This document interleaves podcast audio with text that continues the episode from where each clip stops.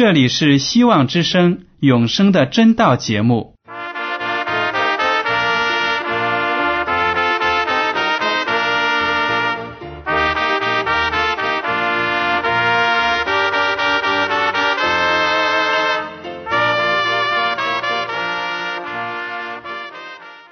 亲爱的听众朋友们，你们好，我是艾德，很高兴今天能和你们在永生的真道这个栏目中见面。耶稣说：“听上帝的话语，并且遵守的人是最有福气的。”所以，艾德现在能够通过电波和你们分享上帝的教导，感到十分快乐。我也希望众位弟兄姐妹。还有那些正在寻求真道的朋友们，也能够珍惜这段时光。大家不妨在手边准备好纸和笔，将今天讲到的要点和经文章节做些记录，以便过后自己再亲自查考圣经。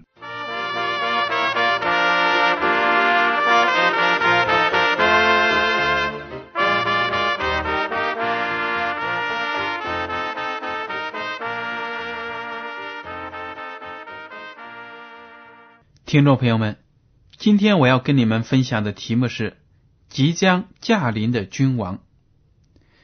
有很多的基督教派呢，相信我们这个世界会因为人类的科技的发展而变得越来越美好。还有呢，有的人相信这个世界呢，也会因为我们尊重人权，不断的让民主的观念渗入到各个社会。各种文化当中，使我们的社会结构呢发生好的改变，地球的生活呢会越来越美好。其实啊，这些理论和观点是不符合现实的，因为当我们大家环顾周围，看一下我们所生活的这个世界，就知道这个地球呢发展的趋势是让人担忧的。社会道德的败坏，生活环境的污染，自然资源的减少，人口的增多，各种各样的问题呢，让我们都是难以应付的。每一个国家，每一个政府都面临着自己棘手的问题。在这种情况下，靠人的科技，靠政府的改革，社会制度的变革。都不能从根本上解决我们这个罪恶的世界所面临的问题，这已经是不争的事实。只要有眼睛，我们可以看到周围这些坏的事情在不断的发生；只要有耳朵听一下新闻，就知道呢，世界变得越来越糟糕了。而且圣经呢也是这样写的，在末后的日子里。社会道德越来越低下，整个世界正在逐步的走向毁灭。人与人之间、种族与种族之间、国家与国家之间，都有大大小小的战争冲突。和平之日呢，在人类的历史上是非常的少的，几乎没有一天地球上不打仗的。那么。生活在这种世界里的人，也就是你和我，从哪里能够得到安慰和解脱呢？其实，我们所能够得到的唯一的安慰呢，就是上帝的爱和他的保护。上帝能够帮助我们从这个罪恶的世界解脱出去。耶稣基督的第二次降临呢，才是解决我们这个世界上一切难题的唯一方法。如果凭着我们人类的谋略，我们解决问题的手段只能是把问题呢搞得更复杂、更大，我们的灾难就会像滚雪球般的越滚越大。主耶稣说：“当天国的福音传遍天下，为万民做了见证之后呢，世界的末日就会来到。因为上帝愿意让每一个世人都在听到福音之后。”做出聪明的选择，所以呢，耶稣基督说：“当天国的福音传遍天下，为万民做了见证之后，世界的末日就会来到了。如果我们把福音、耶稣基督拯救世人的福音传给世界的每一个人，传到每一个角落去，那么就会减少无知的罪人在不知罪、不认罪、没有接受耶稣基督这种情况下呢死亡。上帝呢是不愿意看到任何一个罪人死在无知当中的。好了，既然我们说到耶稣基督，他第二次降临才是解决我们这个世界上所有难题的唯一方法，那么我们要问：什么时候耶稣基督会再次回来呢？我们还要在这个痛苦的地方忍受多久呢？还有呢？有些教会说，耶稣基督来临的时候会是偷偷摸摸的，像贼一样，把那些得救的信徒。悄悄的提升上天。如果是这样的话，那不是有很多的人可能会错过耶稣基督的降临吗？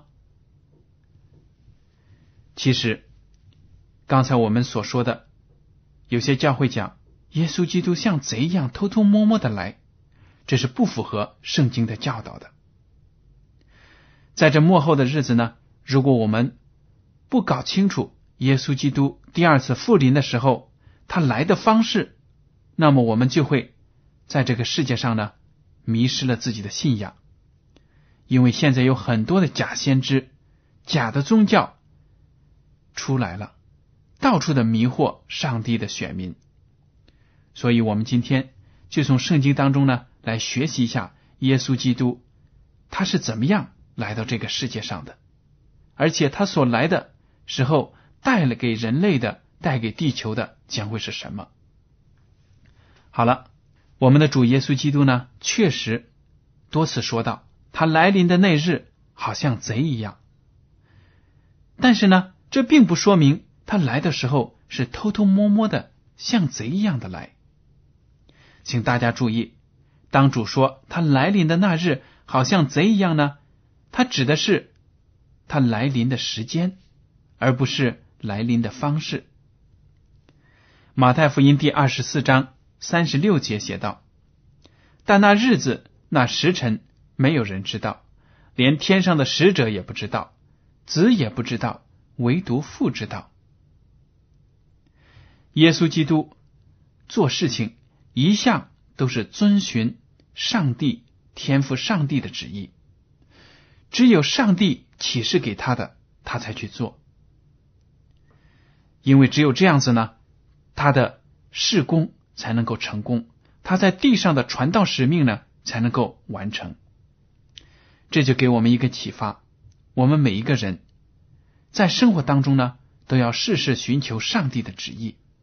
如果按照我们自己的安排去行事，那么我们难免会失败的。好了，耶稣基督说呢，他将来复临的时候，那个日子他也不知道。唯独天赋上帝知道，由天赋上帝呢来决定。所以，现在不管别人怎么有声有色的告诉你说：“哎，我知道耶稣基督已经来到我们当中了，他就在某某某那个地方，他就在那个山区里，或者他正在做什么，你都不要相信，免得上当受骗。”马太福音二十四章四十二到四十四节，我们读一下。所以你们要警醒，因为不知道你们的主是哪一天来到。家主若知道几更天有贼来，就必警醒，不容人挖透房屋。这是你们所知道的。所以你们也要预备，因为你们想不到的时候，人子就来了。第五十节，耶稣基督又说，在想不到的日子。不知道时辰，那仆人的主人要来。从这些寓言故事和他的教导上来看呢，耶稣基督将来来临的时候呢，会是一个突如其来的事件，很多的人都会措手不及，甚至呢，也要包括许多的基督徒他们没有预备好接受主的到来。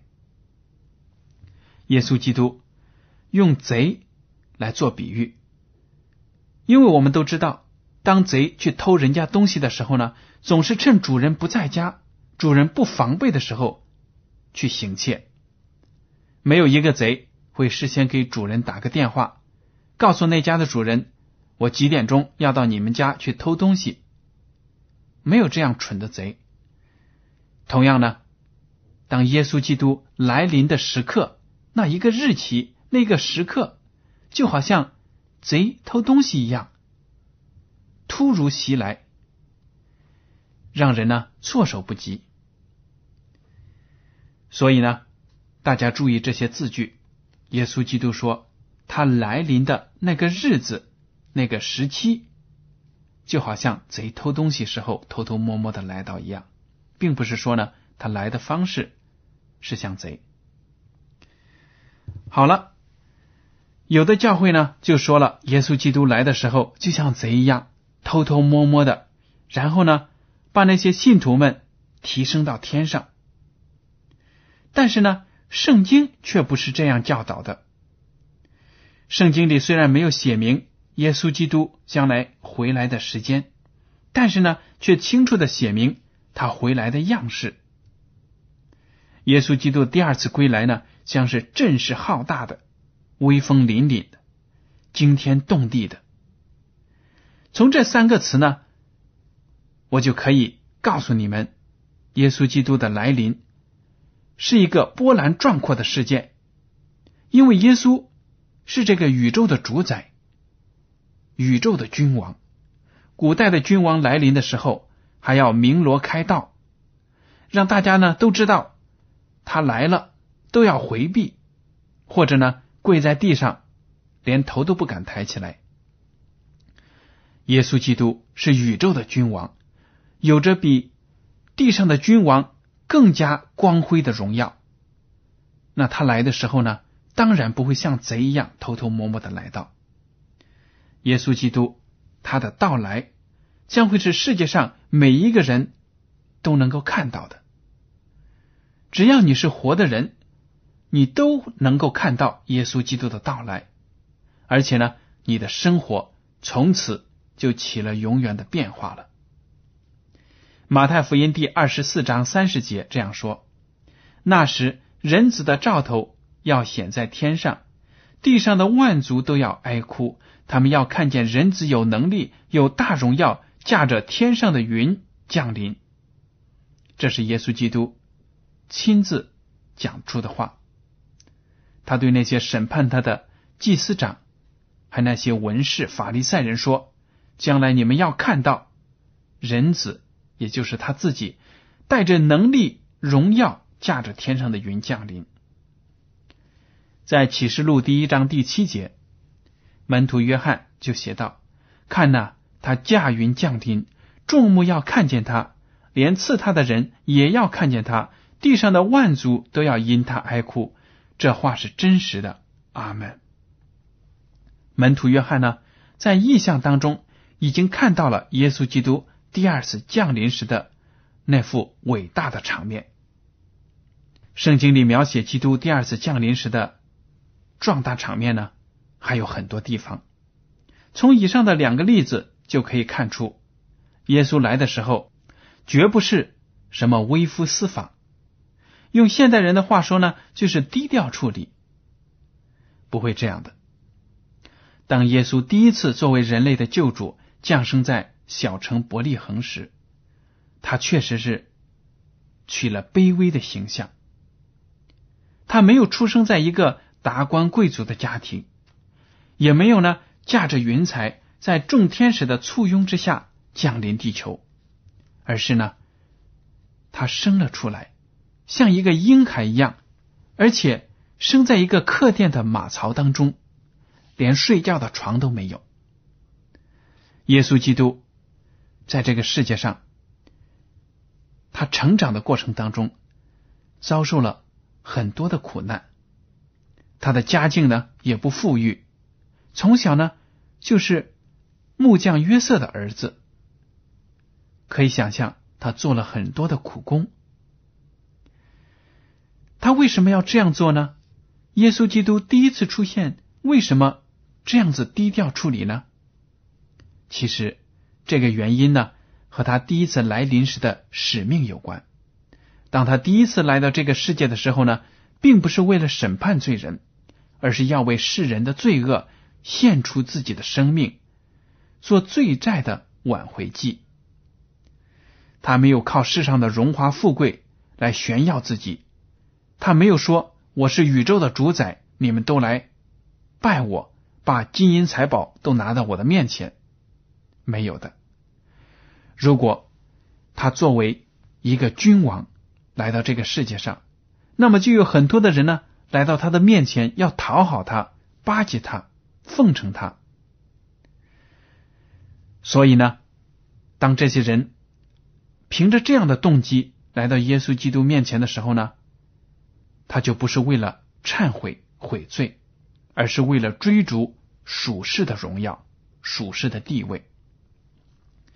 耶稣基督呢，就选择了出生在伯利恒这样一个小的地方，置身在马槽之内。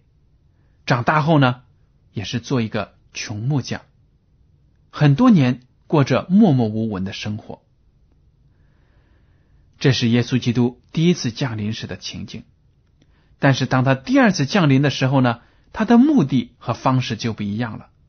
耶稣基督第二次降临，将是作为世界的审判者，因为他要给信靠他的人，那些得救的基督徒呢，带来永生的赏赐，而那些拒绝他的、不接受他的恶人，得到的就是毁灭。所以，耶稣基督呢，将是世界的审判者。主耶稣在启示录中。把这个目的呢讲的非常明白，《启示录》第二十二章十二节，他说：“看呐，我必快来，赏罚在我，要照个人所行的报应他。”如果说报应的话呢，就说明耶稣基督要根据每一个人的言行、他的信心来给他应得的赏赐或者惩罚。耶稣基督是一个。审判者，一个法官，他的再次到来呢，会让那些拒绝接受他为救主的人呢，恐怖万分，因为他们的末日到了。圣经这样子描写那个场面，《启示录》第六章十四到十七节：天就挪移，好像书卷被卷起来，山林海岛都被挪移，离开本位。地上的君王、臣宰、将军、富户、壮士和一切为奴的、自主的，都藏在山洞和岩石穴里，向山和岩石说：“倒在我们身上吧，把我们藏起来，躲避做宝座者的面目和羔羊的愤怒，因为他们愤怒的大日到了，谁能站得住呢？”这里呢，就描写到耶稣基督第二次降临的时候，天地都有。大自然的一种奇妙的变化，是我们平时呢根本都看不到的。天呢消失了，好像书卷被卷起来一样，山林海岛都被挪移离开本位。可见呢，地球有大的地震发生，地上的各种人，只要是跟主耶稣没有关系的，他们都非常的恐惧。就躲藏在山洞当中，而且说，他们恨不得让那些山呢都倒下来遮蔽他们，因为耶稣基督他的荣耀对他们来说呢实在是太可怕了。但是耶稣基督的荣耀出现呢，对那些得救的人要盼望着他很多年的信徒来说呢，将是非常荣耀的，是我们。非常渴望看到的，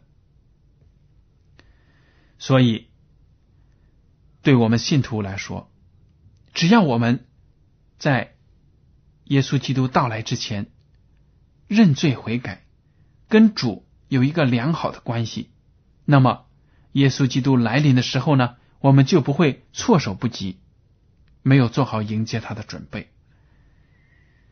好了，接下来呢，我们要从马太福音的两处经文来看一下末后要发生的审判。马太福音第二十五章三十一到三十四节，当人子在他荣耀里同着众天使降临的时候，要坐在他荣耀的宝座上，万民都要聚集在他面前，他要把他们分别出来，好像牧羊的分别绵羊、山羊一般。把绵羊安置在右边，山羊在左边。于是王要向那右边的说：“你们这蒙我父赐福的，可来承受那创世以来为你们所预备的国。”接下来我们跳到第四十一节，王又要向那左边的说：“你们这被咒诅的，离开我，进入那位魔鬼和他的使者所预备的永火里去。”从这里讲呢，上帝的子民在末后的日子呢，将会得到上帝为他们预备的国。地球上，在耶稣基督面前呢，只有两种人存在。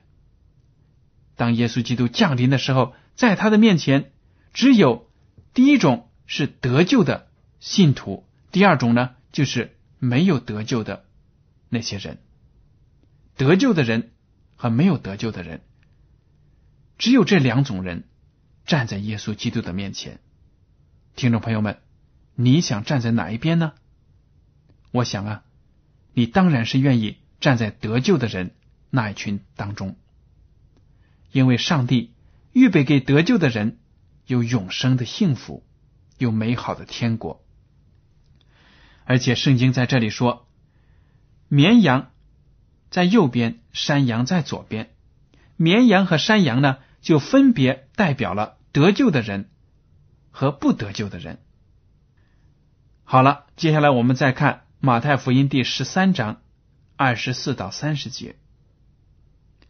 耶稣又设个比喻，对他们说：“天国好像人撒好种在田里，及至人睡觉的时候，有仇敌来。”将稗子撒在麦子里就走了。到长苗吐穗的时候，稗子也显出来。田主的仆人来告诉他说：“主啊，你不是撒好种在田里吗？从哪里来的稗子呢？”主人说：“这是仇敌做的。”仆人说：“你要我们去薅出来吗？”主人说：“不必，恐怕薅稗子，连麦子也拔出来，容这两样一起长，等着收割。”当收割的时候，我要对收割的人说：先将稗子薅出来，捆成捆，留着烧；唯有麦子要收在仓里。这个比喻呢，也说明，在这个世界上有两种人：得救的一人和不得救的恶人。得救的义人呢，在比喻中用麦子来代表，而那些不得救的恶人就是稗子。两种人呢，混杂在一起的时候，有的时候很难的分辨出来。但是当耶稣基督第二次降临的时候，审判的时候，两种人呢就清清楚楚的分开了，就好像麦子和稗子在收割的时候能分出来一样。所以呢，有的人他说：“我虽然不是基督徒，但是我也做很多的好事。”难道我不接受耶稣基督，我就会被毁灭吗？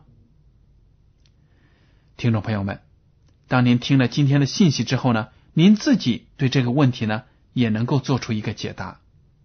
因为这个世界上只有得救的一人，也就是接受耶稣基督为他们个人救主的人；另一种呢，就是拒绝耶稣、不接受耶稣、不认识耶稣。不愿意认识耶稣，这些人他们是不能得救的恶人。只有这两种人：义人和恶人，没有第三、第四种人。所以呢，大家在审判之前，都只能选择一个立场：是接受耶稣呢，还是敌对耶稣？大家应该认真的思考一下这个问题。听众朋友们，我知道，在这个世界上基督徒呢属于少数人，大多数的人有的呢有自己其他的宗教，有的人呢根本就没有听说过福音，还有的人呢听了福音却无动于衷。世界上形形色色的人，最后都会分成得救的义人和不得救的恶人。耶稣基督是人类的救主，他掌握着通往天堂的钥匙，通往永生的道路。如果我们接受了他，那么我们在生活当中，在人生里所犯的各种各样的罪行、错误，让我们内疚的事情，耶稣基督呢都能够。赦免我们，帮助我们重新回到天赋上帝的怀抱当中，这一点是非常重要的。如果我们拒绝他，不愿意认识他，那么等待着我们呢，就是毁灭了。这样的警告呢，在圣经中是比比皆是。上帝派遣耶稣基督到来的日子还没有来到。那么在此之前，你和我都有机会向上帝忏悔，接受我们的主耶稣，我们都有得救的盼望。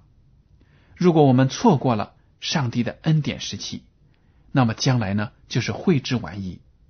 当耶稣基督驾着云和天使们来到的时候呢，希望我们不是那些躲在山洞里不敢出来。希望那些山能够遮盖我们的那些恶人。耶稣基督在呼唤着你，也在呼唤着我。他希望我们呢都能够接受这些警告，能够及早的来到他跟前，享受他为我们预备的福气。听众朋友们，您愿意接受耶稣吗？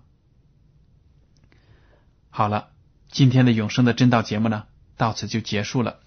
您如果对今天的讲题有什么想法，或者对这个栏目有什么建议，您可以写信给我。我的通讯地址是香港九龙中央邮政局信箱七零九八二号，请署名给爱德。爱是热爱的爱，德是品德的德。还有呢，爱德提醒您，请用正楷字体一笔一划的书写自己的姓名和地址。为了帮助大家学习研究真道，我们还开设了圣经函授课程，欢迎您写信来报名参加。好了，今天的永生的真道节目呢，到此就结束了，我们下次节目再见。